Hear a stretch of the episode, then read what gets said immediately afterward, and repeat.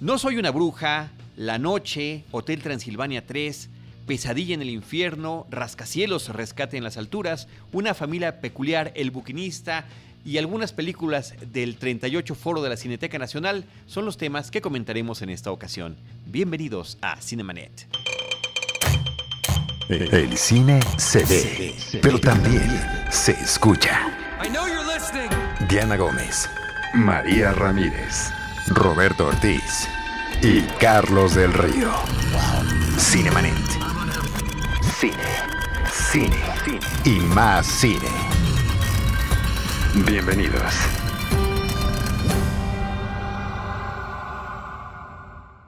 Arroba Cinemanet en Twitter, facebook.com diagonal Cinemanet, Cinemanet 1 en Instagram y Cinemanet 1 en YouTube son algunas de nuestras redes sociales. Esto es Cinemanet, yo soy Carlos del Río, Charlie del Río, y les doy la más cordial bienvenida a todos los que nos escuchan. Lo hago a nombre de Paulina Villavicencio, que es nuestra productora, a nombre de Uriel Valdés, que está en los controles como productor y postproductor de nuestros episodios, y también del equipo Cinemanet, algunos de ellos ausentes, como la generada Lola y arroba Deidali. Pero aquí en la mesa de trabajo de Cinemanet está Roberto Ortiz, por supuesto. ¿Cómo estás, Roberto? Hola, ¿qué tal? Muy buenas a los escuchas. Vamos a arrancar además con Roberto para platicar y, y con eh, nuestro amigo Enrique Figueroa Anaya. ¿Cómo estás, Enrique? Mi estimado Charlie, Roberto, Uriel, saludos. Enrique, que es nuestra más reciente adquisición y estamos muy contentos con esta adquisición aquí en el equipo Cinemanet. Yo más. Muchas gracias. Pues vamos a arrancar, ¿qué les parece? Con la cartelera alternativa y con la película Roberto Ortiz, La Noche. Esta es una película de 2014 china de Hao Shou, que ganó el premio de la crítica en el Festival Black. Y es una película sumamente interesante por su eh, manejo visual. Eh, son escasos personajes, diría yo que tres personajes, dos hombres eh, de inclinación homosexual y una mujer que es una prostituta. Los, los digamos, dos de ellos, eh, una chica y un chico, salen, digamos, a la calle, a un pasaje, una especie, digamos, como de callejón donde se prostituyen. Lo interesante aquí es la liga que se da entre este prostituto y un chico que aparentemente no va a incursionar o, no le interesa incursionar en la prostitución, en la venta de su cuerpo, sino en una relación de otro tipo, una relación que pudiera derivar en la afinidad y por lo tanto en la comunión, digamos, uh, sentimental. Pero lo curioso de aquí es que el prostituto joven eh, es un narcisista y un narcisista, lo sabemos, pues se quiere a sí mismo, difícilmente va a querer al otro o reconocer al otro, de tal manera que eh, una, un pronunciamiento del otro chico para poder eh, realizar un abordaje amoroso, pues eh, se rompe inmediatamente porque finalmente eh, se impone el, el- ímpetu narcisista. Me parece que es una película sumamente interesante.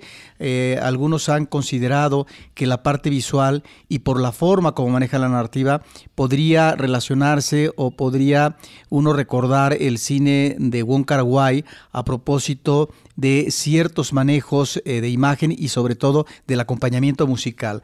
A mí me parece que es una película sumamente atractiva por- por- por la carga visual, pero también por este abordaje de la imposibilidad del amor. ¿sí?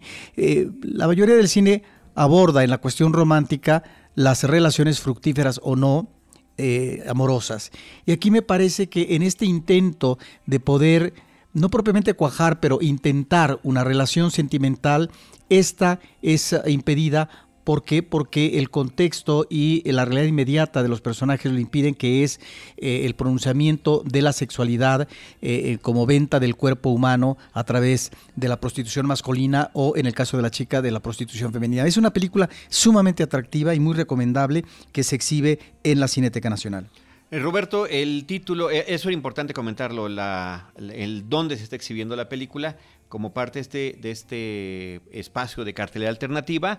Y eh, el título original es Mian Hao y el director Hao Shu. Por supuesto, así no se dice, pero tenía yo que aportar algo, yo quería decir algo en este espacio. Vamos a continuar con la cartelera alternativa. No soy una bruja, Enrique. No soy una bruja, una película de igual seguramente no voy a, pronunciar bien su nombre, pero es Rungano Nyoni, una directora de Zambia. Y es una película que cuenta la historia de la niña Shula, quien es acusada de ser una bruja en una aldea en Zambia. A partir de esta de esta acusación que pues la niña es muy chiquita, tendrá Roberto cuántos años tendrá, ocho o siete años, menos, ocho, sí más o menos Es una es una niña bastante chica em, que también a lo largo de la película pocas palabras eh, dice, la verdad es que toda su actuación, que la, actriz que la interpreta, una no actriz, es, fascinante, la, forma en la que está captada en la pantalla, pues no se defiende. Y entonces eso desata eh, toda una serie de cosas em, entre entre irrisorias, ¿no? Porque algunos se aprovechan de ella y, muy, obviamente temas muy dramáticos. Eh, una de las películas más interesantes que se pueden ver en la cartelera alternativa, eh, Roberto, porque además está bellamente fotografiada, ¿no? Creo que cada cuadro merecería una eh, presentarla en una exposición, ¿no? La verdad es que es una película bastante interesante en ese aspecto y bueno presenta este este tema muy duro en esta presentación un poco entre drama y, con algo de comedia y humor, ¿no? Eh, pero temas como el prejuicio, eh, discriminación, supersticiones, ¿no? Eh, hay una frase que a mí me parece que creo que engloba muy bien la película y dicen, y bueno, ¿y qué tal que solo es una niña, ¿no? una película muy interesante.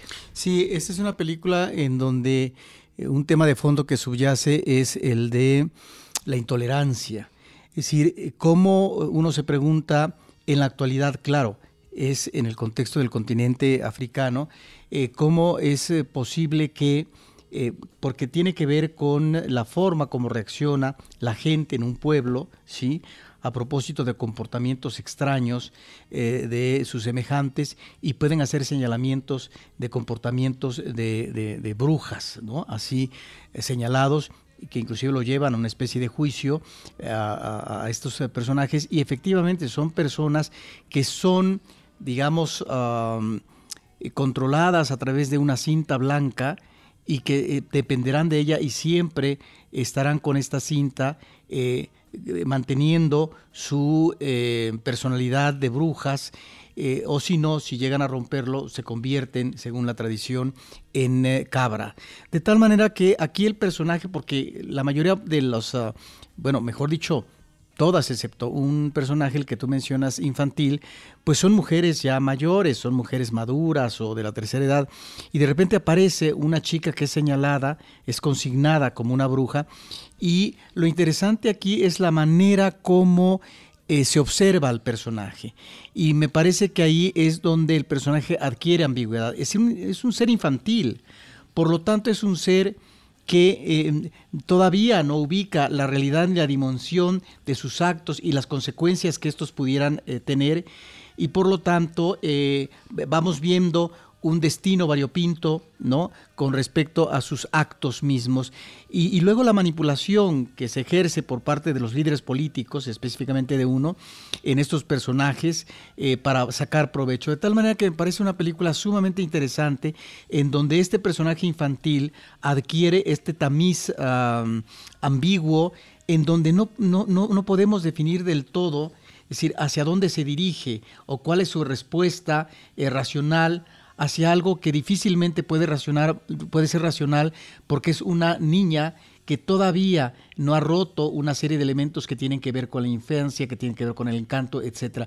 Entonces, eh, la manera como se observa, como se maneja este personaje, parece que es extraordinaria y vemos efectivamente este, este periplo del personaje que me parece eh, como cierre una cosa sumamente dramática y es realmente una película impactante y que, que, que nos deja pensar cuando vemos esta cinta sobre todavía este grado eh, que tú decías de prejuicio y de intolerancia que pueden tenerse en ciertas sociedades con respecto a señalamientos de personajes que en principio pueden ser diferentes y que por lo tanto van a cargar ya un estigma. Sí, esta dificultad entre la, bueno, esta, esta contraposición entre la modernidad y la tradición, ¿no? Que se presenta en este pequeño poblado en Zambia y que también creo que media, Roberto, una especie como de realismo mágico alrededor de esta cinta, ¿no?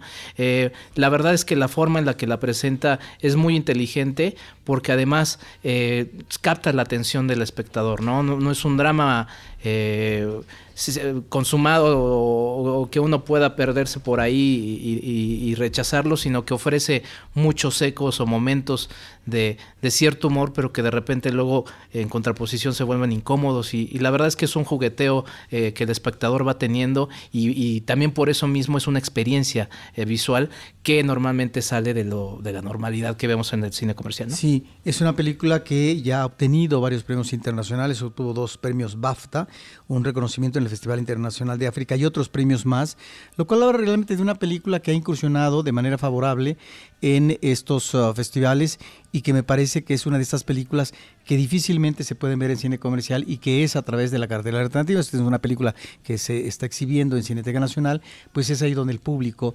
puede eh, ver y que me parece que es este tipo de temáticas y de enfoques que no siempre o poco vemos. ¿Por qué? Porque finalmente eh, se está remitiendo a una realidad de un país africano y realmente lo que vemos de cine africano, eh, inclusive en cartelera alternativa, es muy escaso.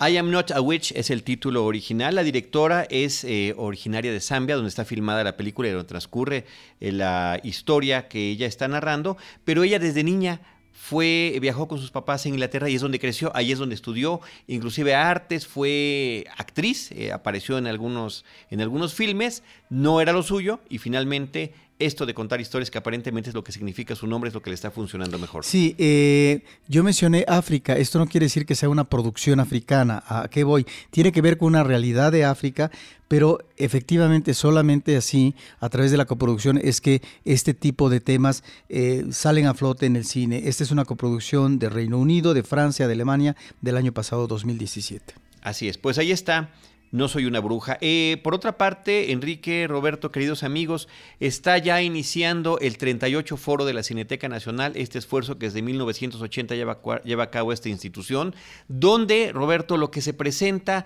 son opciones alternativas distintas de cine que creo que varía mucho de lo que es, por ejemplo, la muestra internacional de cine que tiene un par de veces al año actualmente la Cineteca. Y una de las películas que, eh, que, están en este foro. Ya le habías comentado tú en el episodio 919, es Ana, mi amor, Ana, mon. Sí, yo nada más mencionar, eh, y creo que la próxima semana seguramente con Enrique comentaremos algunas películas más del foro para abordarlo de una manera eh, más este, profusa.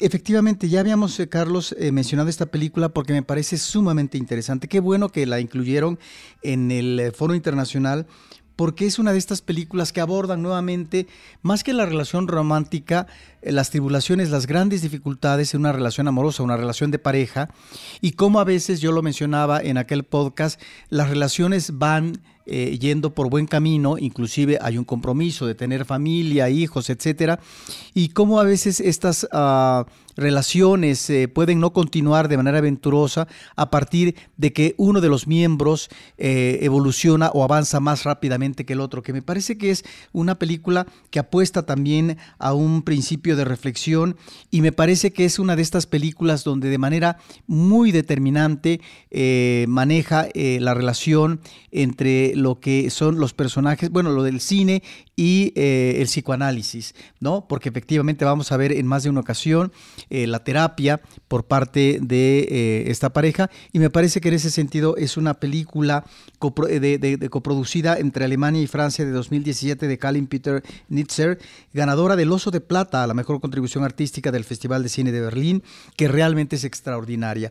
Y rápidamente, eh, son 14 películas las que se van a presentar en el foro, Carlos. Sí, acabas de comentar Ana, mi amor, Ana, mon amor, y la siguiente película que quieres comentar pues es Eraserhead, la ópera prima de David Lynch, una película de 1970 tres años antes de otra que pues fue mucho más global y lo dio más a conocer que fue El hombre elefante, eh, también filmada en blanco y negro. Y la gran novedad interesante en esta ocasión es que la versión que se va a presentar es remasterizada con eh, resolución en 4K.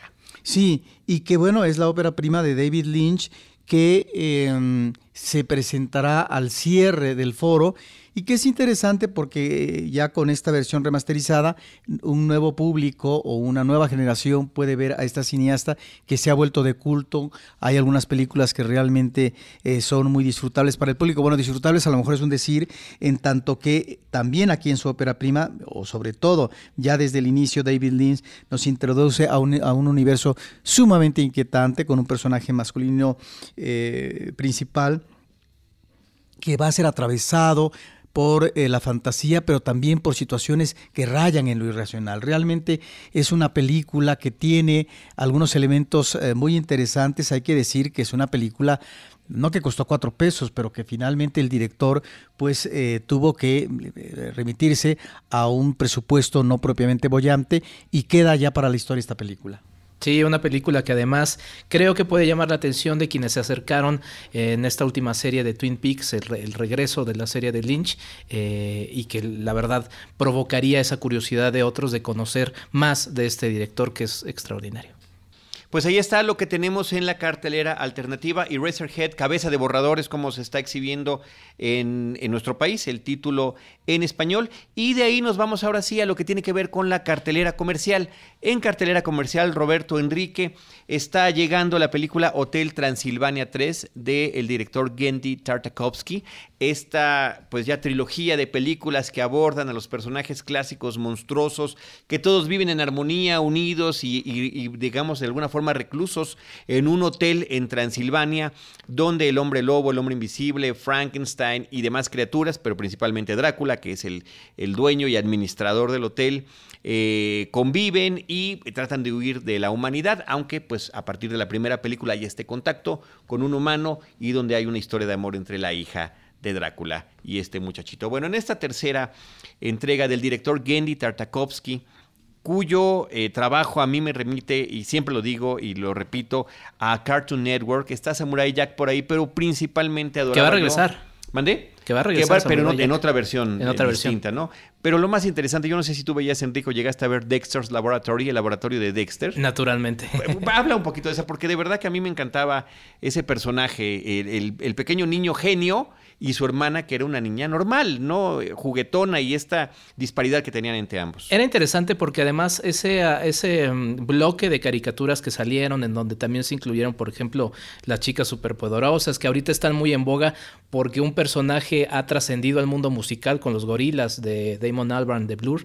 Em, la verdad es que ha sido, fue un bloque muy interesante porque Cartoon Network relanzó su, su, marca y, y, bueno, Hanna Barbera también con estas nuevas... Eh, primeros episodios, ¿no? Que eran eh, pruebas de caricaturas que se lanzaban a ver si funcionaban un poco con el público. Y diferentes, ¿no? Y, una serie de caricaturas que hacían referencia a otras, al estilo del anime, a, a cómo narrar historias de otra manera, inclusive a las caricaturas clásicas de Warner Brothers. Eh, sin llegar a trastocarlas, pero bueno, siempre había algún referente por allí. Sí, con un humor y con una sensación eh, propia de los 90. Y bueno, presentaba la historia de Dexter, que era un niño, un niño genio. Eh, es muy particular el tipo de dibujos de, de, Tartakovsky porque son como cuadradones. También estuvo, por ejemplo, dirigiendo una primera temporada de Clone Wars, de Star Wars, que creo que es la más afortunada que se. Y, y no solamente una primera temporada, sino una, una versión distinta a la que después conocimos digitalmente. Exactamente que quedó que me parece más afortunada. A mí me parece más afortunada, creo que quedó fuera de lo que llaman el canon, ¿no? Entre paréntesis. Pero bueno, la verdad es que una, una caricatura muy interesante. Su hermana, que era una bailarina, Dixie, era un dolor de cabeza. Didi, perdón. Didi, y, la verdad es que era muy, muy divertida esta caricatura. Yo creo que este trabajo de verdad me gustaba más Dexter. Eh, estas películas son cumplidoras, son entretenidas, tienen un mensaje. Al final, las tres películas, lo comenté también en un podcast de Cine Premier, las tres están abordando el tema de, de, la, de la aceptación del otro, de la diversidad, de la integración, de la tolerancia. Y esta película termina subrayándolo. Ahora eh, los monstruos se van todos en un crucero, Drácula se queja porque dice, bueno, esto es como lo que tenemos nada más que en el agua, es un hotel en el agua. Sin embargo, me parece que es interesante lo que logran hacer visualmente con algunos de los sitios que visitan, ¿no? Se encuentran, por ejemplo, el primer eh, lugar de donde parte el crucero es el Triángulo de las Bermudas, visualmente lo expresan de una manera muy divertida, llegan en un avión manejado por gremlins, cuando los gremlins son los que siempre están destruyendo los aviones y hay un juego con ese tema también irán a la Atlántida y paralelamente eh, de lo que trata la película es de, Drácula como viudo y la posibilidad de reencontrar nuevamente el amor. Pero qué tal que ese amor no solamente es con alguien que no es monstruo, es humana, sino que además es eh, descendiente de sus grandes enemigos de toda la vida, los Van Helsing. Entonces me parece que ese juego resulta interesante, donde además, como en las películas anteriores, pero creo que está mucho más subrayado en esta nueva entrega, el, la, música que utilizan de diferentes fuentes sirve muy bien para ilustrar las historias, ya sea con una canción que baila en la cubierta del barco Drácula con The Blob o el vals que tiene con algún personaje en algún lugar mientras están en peligro, una escena que nos remite a Indiana Jones, o un duelo final que existe para entre el bien y el mal, para eh, un duelo de DJs para ver quién puede vencer. Entonces, bueno, pues ahí está nuevamente esta esta oferta muy, está muy bien la animación, la animación está, está muy bien ejecutada, sin embargo son unas películas de puro entretenimiento familiar, yo no las puedo ni siquiera comparar con Pixar que tienen un fondo y un trasfondo mucho más potente. ¿La viste doblada? La vi doblada al español, me parece que está muy bien. Ignacio López Tarso es el, que hace. Porque hacen una combinación entre actores de toda una carrera, como López Tarso y Pedro Sola, que es un Por ejemplo, a ver, entre actores de trayectoria, como como es, creo que es el caso único, Ignacio López Tarso, ¿no?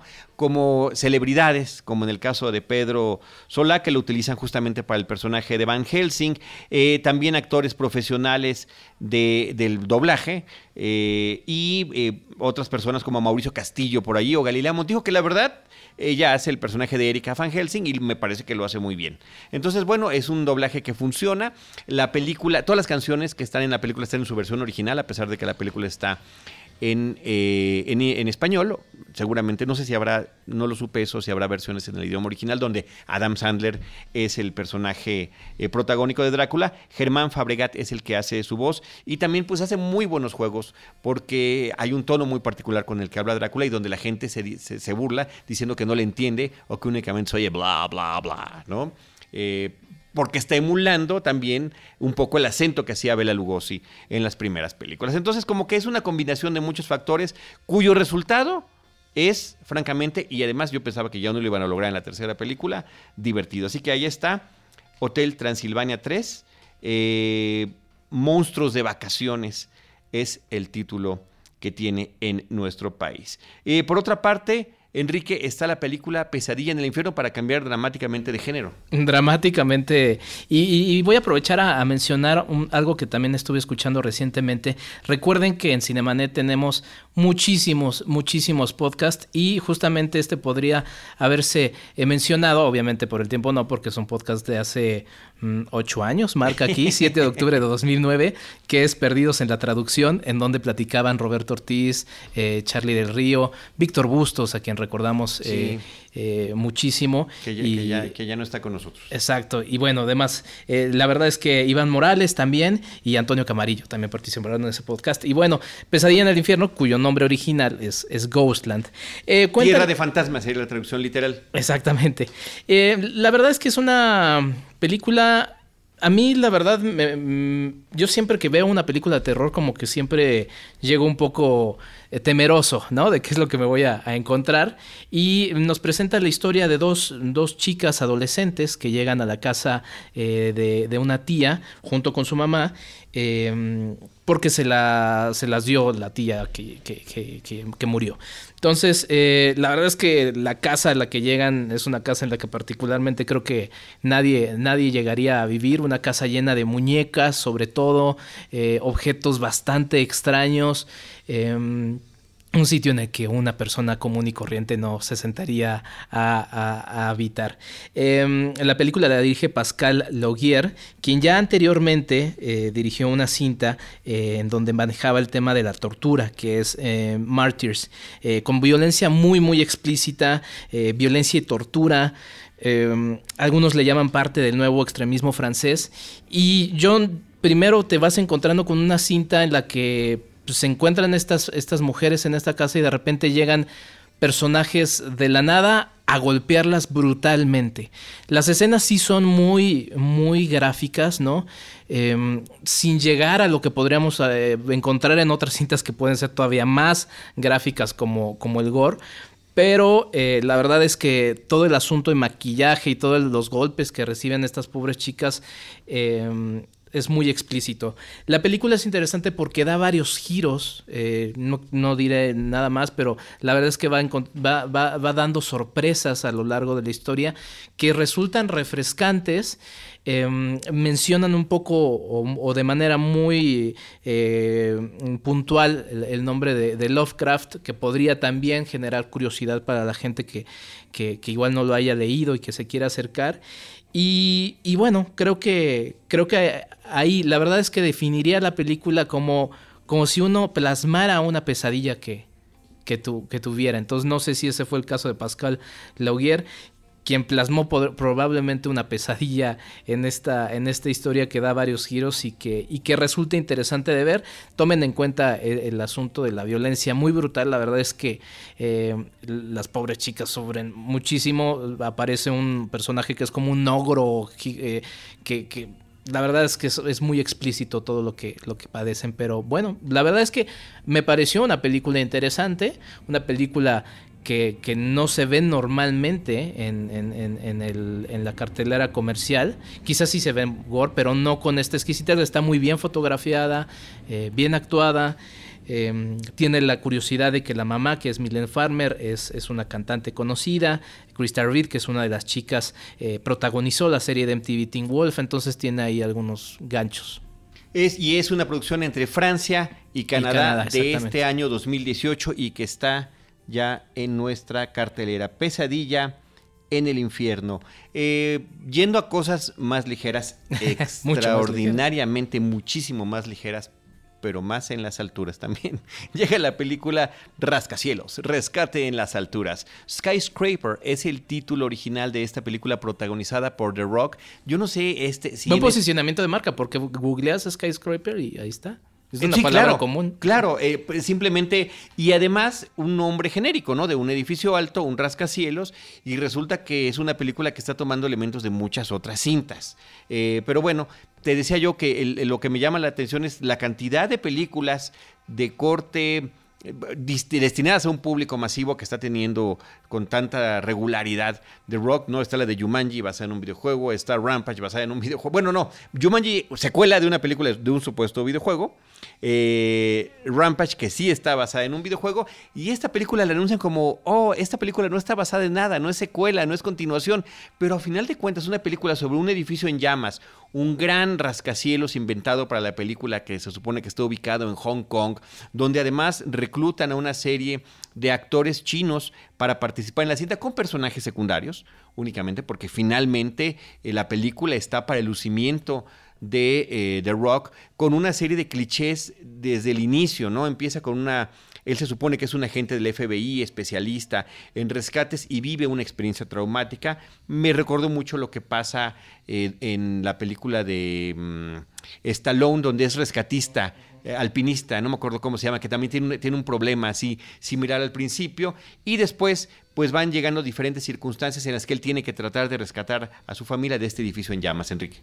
Así es, el personaje de, Dwayne Johnson es, Will Ford y de ahí se desatan toda la serie de situaciones. Russell Marshall eh, Turber es el, el, director de la película, ya dirigió anteriormente cintas con tono más cómico, ¿no? Por ejemplo, ¿Quiénes eh, demonios son los Miller?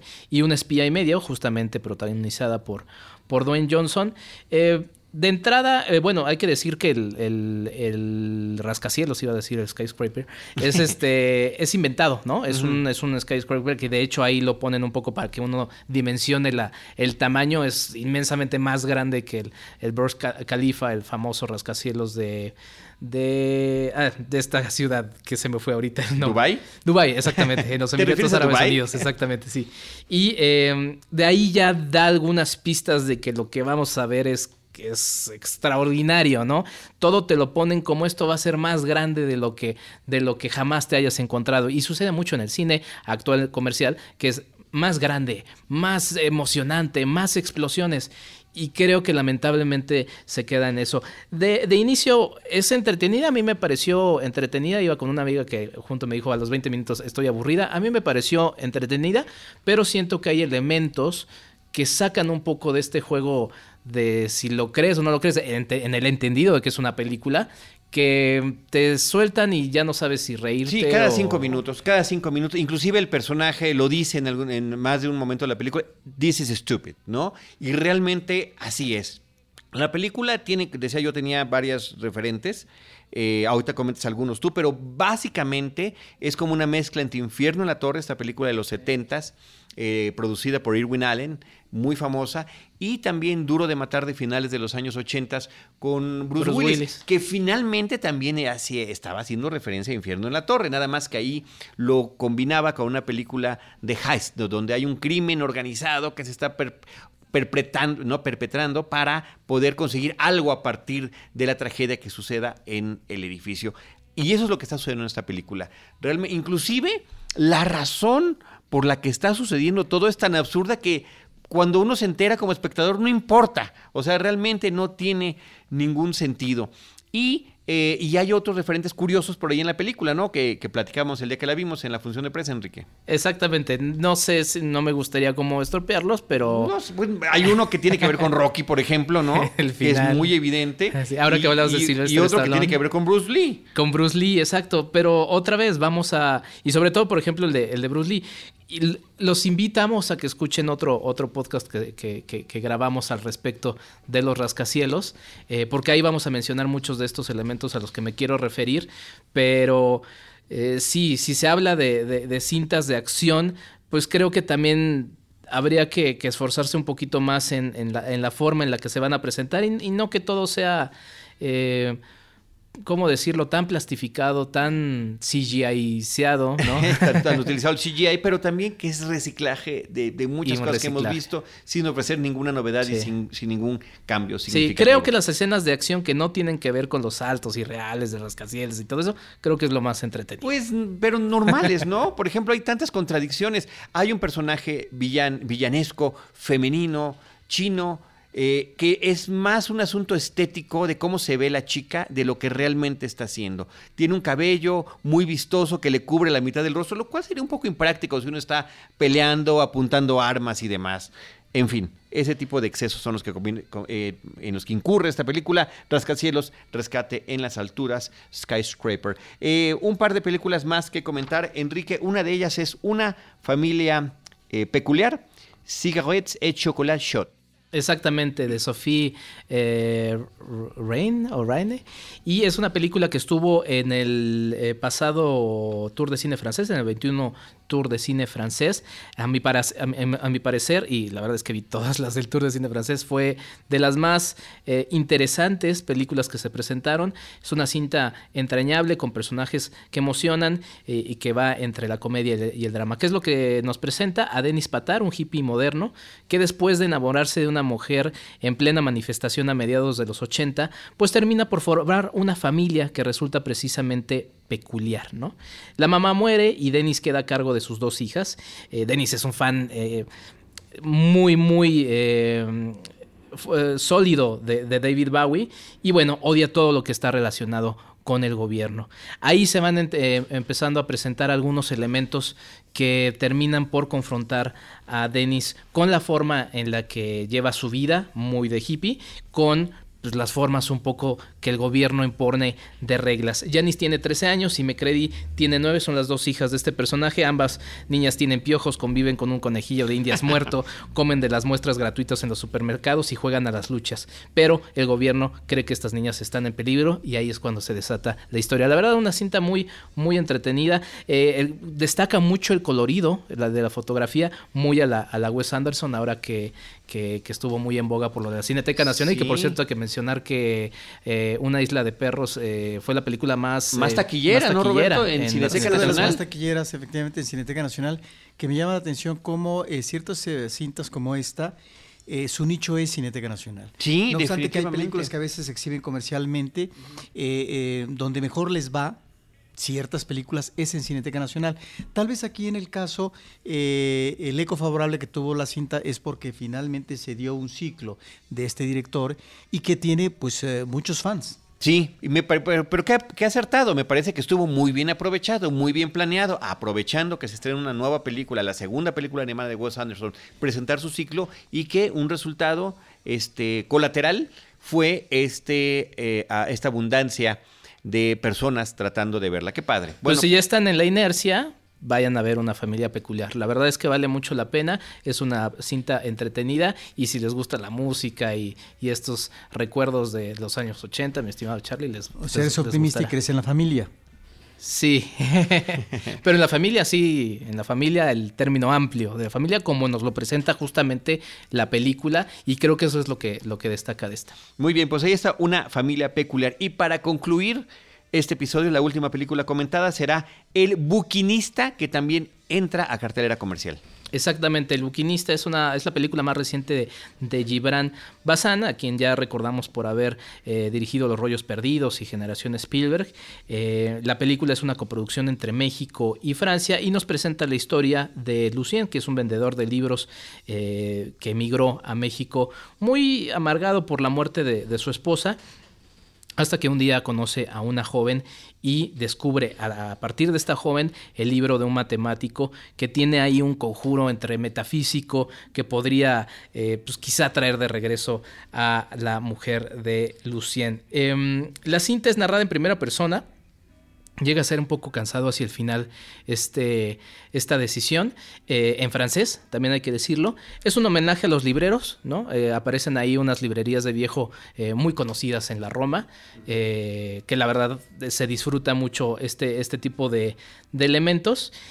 pero creo que también son tantos elementos los que mete Gibran en su película que no logra destacar alguno por sí mismo y terminan diluyéndose y quizá por marear un poco a quienes, a quienes la vemos.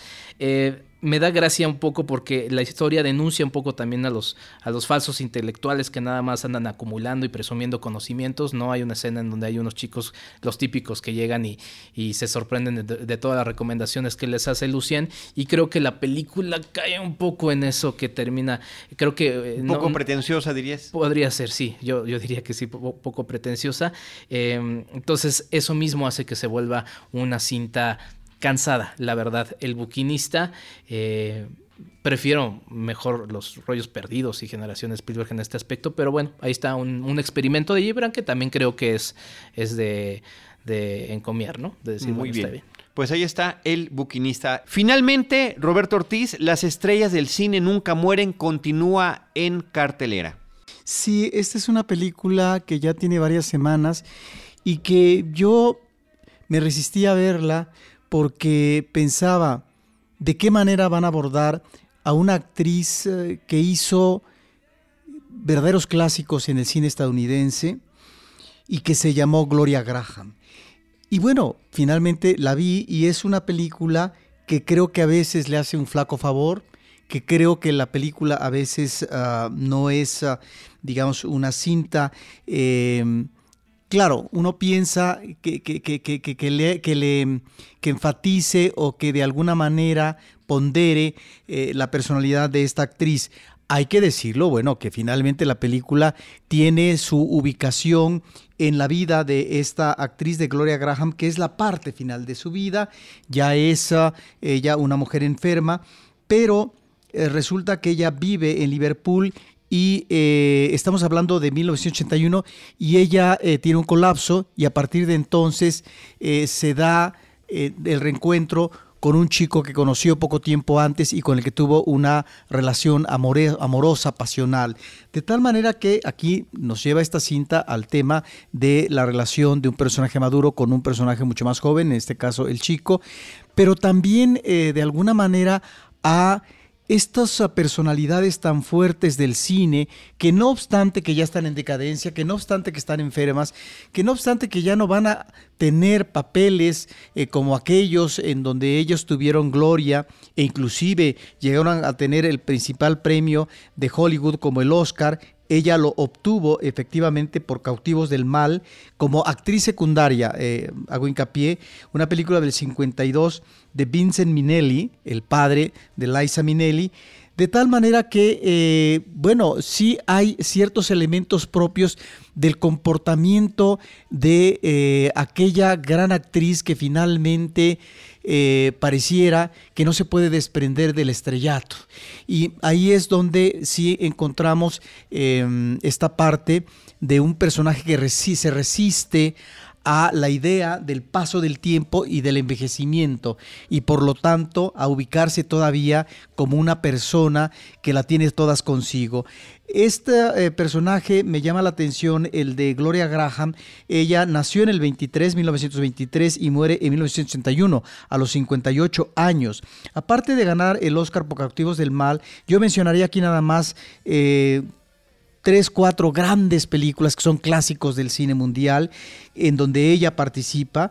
En principio, en el 46 de Frank Capra, Qué bello es vivir, que es un clásico del cine, pero también está Encrucijada de Odio, de Edward Dmitrik, del 47, y mencionaría otra más, Los Sobornados, una gran película con Glenn Ford y, la mancuerna es Gloria Graham, de Fritz Land del 53. Ella participa en este tipo de cine, de, del cine negro estadounidense. Eh, in A Lonely Place es la otra cinta suya importantísima eh, de Nicolas Rey con eh, Humphrey Bogart que es realmente eh, todavía ella una actriz muy jovial y me parece que esta película retoma a este personaje ya en la parte final de su existencia. Me parece que por eso quiero rescatarla, en tanto que fue no solamente una estrella, sino una gran actriz, una gran presencia, y que tan solo en las películas que menciono, pues quedan, quedan ni más ni menos que para la historia del cine, con grandes directores. Y para esta película que comentas, Las estrellas del cine nunca mueren, Film Stars Don't Die in Liverpool, que es el título original, Annette Bening es quien interpreta a Gloria Graham. Y eh, en la película aparecen también eh, actrices como Vanessa Redgrave o como Julie Walters, eh, que ya cuentan con una trayectoria grande. Y sale el actor Jamie Bell, que justamente pues tiene este gran, esta gran exposición masiva con una película británica, con la película de Billy Elliot, donde también sale Julie Walters, ¿no? Y a destacar esa frase que dice Roberto, ¿no? No solo una estrella, sino también una gran actriz. Creo que nos pone a pensar al respecto de la diferencias por de lo contemporáneo. abismales, ¿no? Sobre todo como se consideran ahora las celebridades de todo tipo, no nada más en el, en, el, en el término de la actuación. Ahora que mencionas a la actriz principal que interpreta a Gloria Graham, me llama la atención porque esta actriz tiene actualmente 59 años, pareciera que tiene más, por las arrugas del rostro. Eh, claro, está interpretando ya un personaje eh, decadente y eh, Gloria Graham muere a los 58 años.